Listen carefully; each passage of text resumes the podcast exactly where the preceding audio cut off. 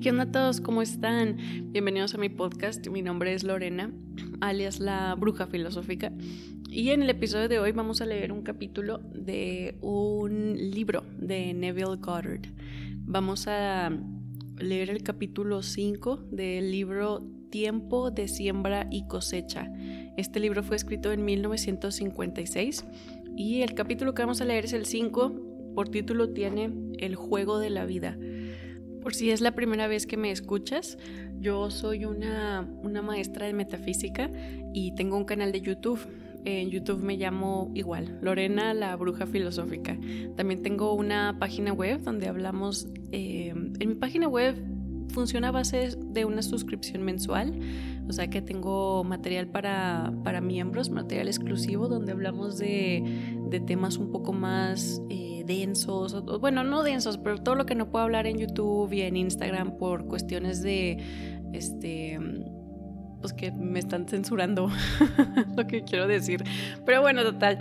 Si, si ese tipo de material así esotérico, un poco más avanzado, te, te llama la atención, pues tengo mi, mi página web, ¿no? Es labrujafilosófica.com.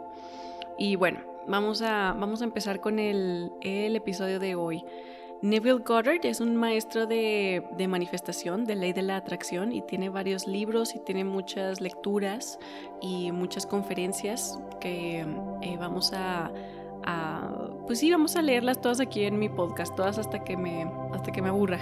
Pero no, está muy bueno su material, la verdad. Y bueno, vamos a empezar con este, con este capítulo entonces. Tiempo de siembra y cosecha. Capítulo 5. El juego de la vida. Por Neville Goddard. Empieza con una frase de Shakespeare. Puedo más fácilmente enseñar a 20 lo que es bueno hacer que ser uno de los 20 en seguir mi propia enseñanza. William Shakespeare. Con esta confesión de mi mente, ahora te enseñaré cómo jugar el juego de la vida. La vida es un juego, y como todos los juegos tiene sus objetivos y sus reglas. Les digo, hay otra maestra de, ley de la atracción, se llama Florence Scovel y ella tiene un libro que tiene el mismo título, tiene como, ¿cómo se llama? El juego de la vida y cómo jugarlo. También les recomiendo ese libro, si quieren después me lo aviento aquí en igual en el podcast, pero sí está interesante que varios maestros de, de creación de la realidad te dicen de que no, no, no, tú juega, tú juega. También hablan mucho de, despertar el niño interior, despertar esa, ese gusto por querer seguir creando, imaginando, visuos. Todo es posible, te dicen, todo lo que tú puedas imaginar es posible, ¿no? Eso está padre. Bueno, sigamos. En los pequeños juegos que los hombres inventan, como el cricket, el tenis, el béisbol, el fútbol, etc., las reglas pueden ser cambiadas de vez en cuando. Después de acortar los cambios, el hombre debe aprender las nuevas reglas y jugar el juego dentro del marco de las reglas aceptadas. Sin embargo, en el juego de la vida, las reglas no se pueden cambiar o romper. Solo dentro del marco de sus fijas reglas universales y eternas se puede jugar el juego de la vida.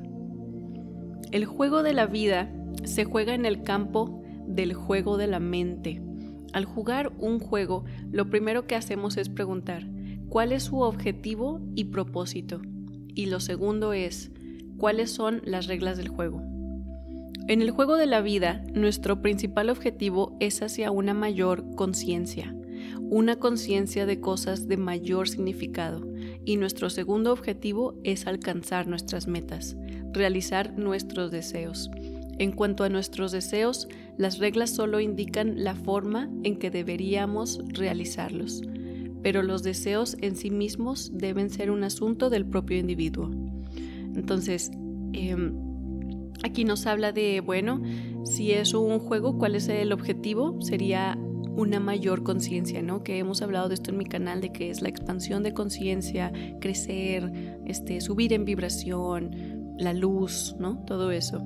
Y luego el segundo objetivo es alcanzar las metas y también nuestros deseos. A mí me gusta que, que Neville hace cuenta, para ser un maestro de creación de la realidad, él no te pone como peros o obstáculos en cuanto a las cosas materiales, ¿no? cuando vas avanzando en el mundo de la metafísica o, de ley de la atracción, el propósito de, cumplir, de manifestar, digamos, dinero, una pareja o así, el propósito finalmente es que te des cuenta que no necesitas esas cosas y tipo todo lo que... Pero manifestar esas cosas van puliendo tu alma, ¿ok? Te van quitando esa, este, de que no, no soy, no soy merecedor de amor, te quitas esa mentira y de repente parece una, una, pareja, ¿no?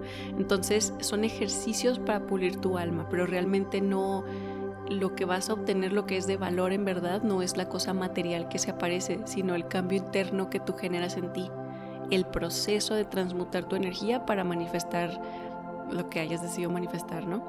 Pero bueno, a mí me gusta de Neville Goddard que no, este, o sea, no, no te hace el feo por querer manifestar como él dice, de que tus metas o tus deseos, ¿no? Hay muchos maestros de esotérica antigua que hablaban acerca de este concepto, la personalidad mágica, donde te dice, todos tenemos una personalidad mágica, somos o sea, reencarnamos con una misma personalidad.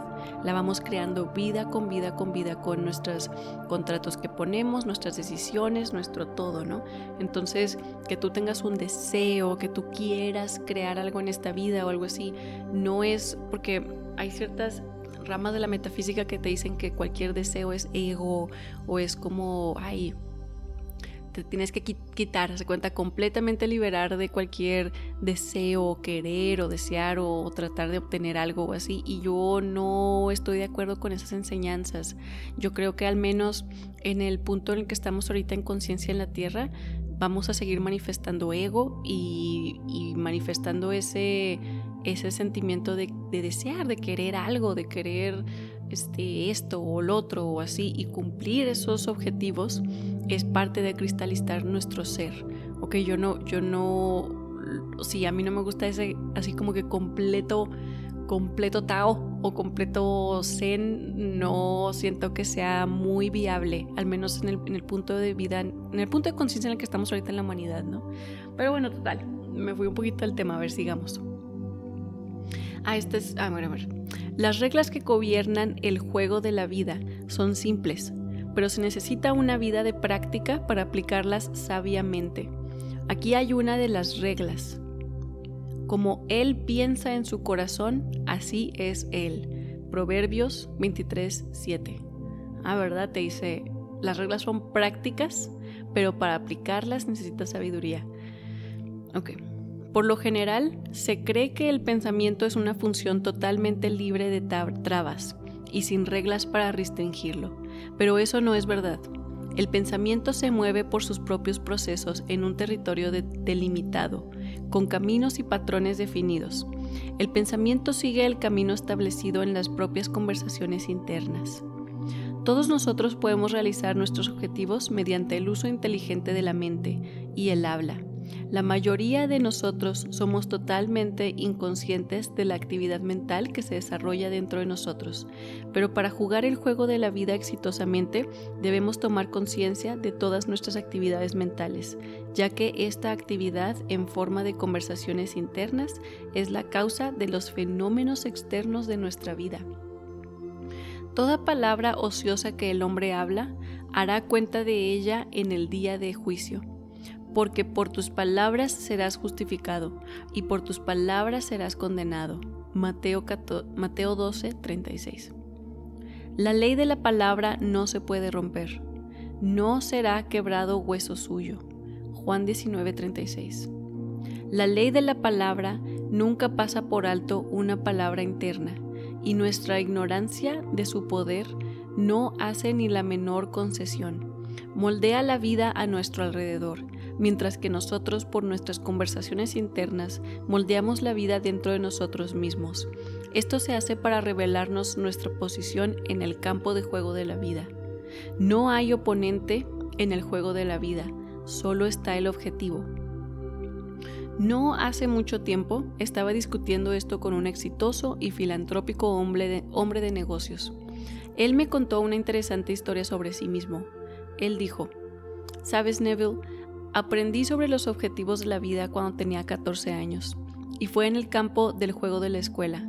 Yo era bueno en la pista y había tenido un buen día, pero había una carrera más por correr y tenía una dura competencia en otro chico. Yo estaba decidido a vencerlo. Lo vencí, es cierto, pero mientras lo estaba vigilando, un tercer niño, que no era considerado para nada como competencia, ganó la carrera.